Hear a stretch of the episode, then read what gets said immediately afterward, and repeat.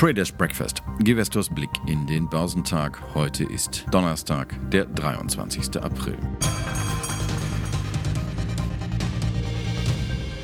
Das Vertrauen der Anleger kehrt zurück. Zaghaft. Denn an den Börsen ist die Talfahrt beendet vorerst. Der dramatische Einbruch beim Öl ist überstanden. Die Preise pro Barrel stiegen zuletzt wieder. Die Bestandsaufnahme der US-Rohöllagerbestände brachte die Wende. Danach ist weniger Rohöl eingelagert worden, als zuvor erwartet worden war. An den asiatischen Börsen zeigte sich deswegen am Morgen ein freundlicheres Bild, wenn auch durchwachsen. Südkoreas Kospi stieg um 0,4 Prozent, trotzdem das Land im ersten Quartal den schlimmsten Wirtschaftsrückgang seit der globalen Finanzkrise von 2008 verbuchte. Covid-19 hat die Verbraucherausgaben und Geschäftsaktivitäten massiv schrumpfen lassen.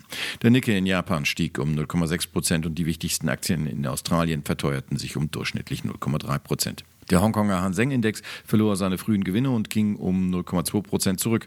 Chinas äh, Shanghai Composite hielt sich etwa auf Vortagesniveau, während der Shenzhen Component um 0,15 zulegte. Und das, obwohl die Versicherungsgiganten China Life und Ping An Insurance im späteren Verlauf des ersten Quartals wohl größere Rückgänge im Neugeschäft verzeichnen dürften. Die Investoren blieben vorsichtig optimistisch, da sich die Länder weiterhin einigeln, um die Ausbreitung des Coronavirus zu verhindern. Um diese Erholung nachhaltig zu gestalten, müssten die Corona-Fälle dauerhaft zurückgehen und die Volkswirtschaften sich allmählich wieder öffnen, hieß es dazu von Marktteilnehmern in Fernost. Nach zwei Tagen mit teils heftigen Verlusten war es zuvor schon an den US-Börsen wieder aufwärts gegangen.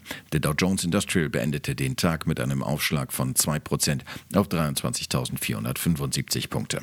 Damit erholte sich der US-Leitindex etwas von seinen deutlichen Verlusten der vergangenen zwei Handelstage. Der marktbreite Standard Poor's stieg zur Wochenmitte um 2,3% auf 2.799 Zähler und der Nasdaq 100 rückte um 3,11% auf 8.664 Punkte. Punkte vor. Die neu erwachte Risikofreude der Anleger stützte sich nicht zuletzt auf positive Nachrichten im Kampf gegen das Coronavirus. Das Mainzer Biotech-Unternehmen BioNTech, das gemeinsam mit dem US-Pharmakonzern Pfizer an einem Impfstoff gegen die Lungenkrankheit Covid-19 forscht, hat die Zulassung für eine klinische Studie in Deutschland erhalten. Auch in den USA soll der Wirkstoff nach entsprechender Genehmigung bald klinisch geprüft werden. Während im Dow die Pfizer-Aktien marktkonform um 1,8 Prozent zulegten, gewannen die an der Nasdaq notierten BioNTech-Titel knapp 27 Prozent.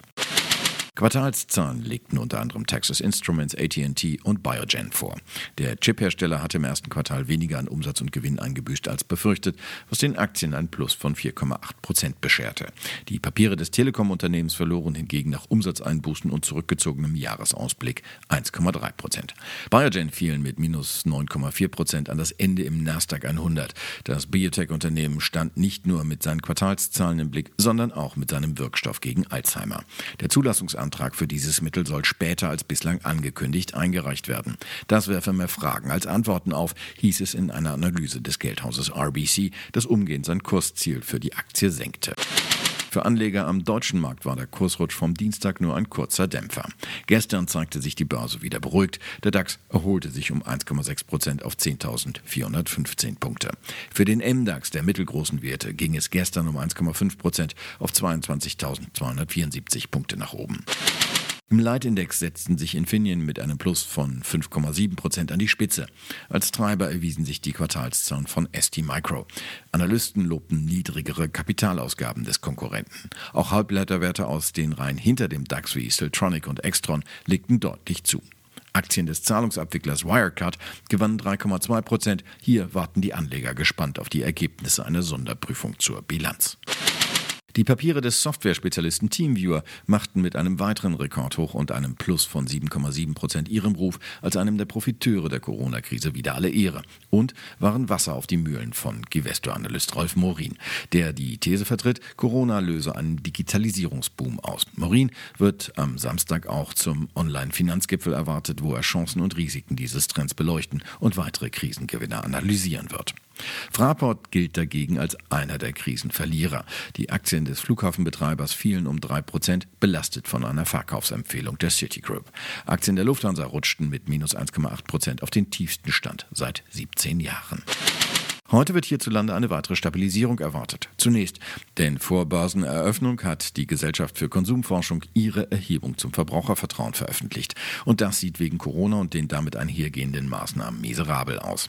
Einkommenserwartung und Anschaffungsneigung befinden sich im freien Fall, während die Konjunkturerwartung nur moderate Einbußen hinnehmen muss. Folglich prognostiziert die GfK für Mai 2020 einen historischen Tiefststand von minus 23,4 Punkten und damit 25,7 Punkte weniger als im April dieses Jahres. Erwartet worden war eine leichte Besserung. Es stehen heute aber noch Einkaufsmanager-Indizes für das verarbeitende Gewerbe und den Dienstleistungssektor für Deutschland und die Eurozone an. In den USA werden neben den Erstanträgen auf Arbeitslosenhilfe der Market PMI-Index und die Verkäufe neuer Häuser veröffentlicht. Geschäftszahlen kommen unter anderem von der Software AG, Adva, Credit Suisse, Unilever, Eli Lilly, Expedia, Intel, Southwest Airlines und Gazprom. Die Anleger zeigen sich vorsichtig optimistisch. In den Banken geht man zur Handelseröffnung von einem DAX bei 10.468 Punkten aus. Das wären gut 50 mehr als gestern zur Schlussglocke.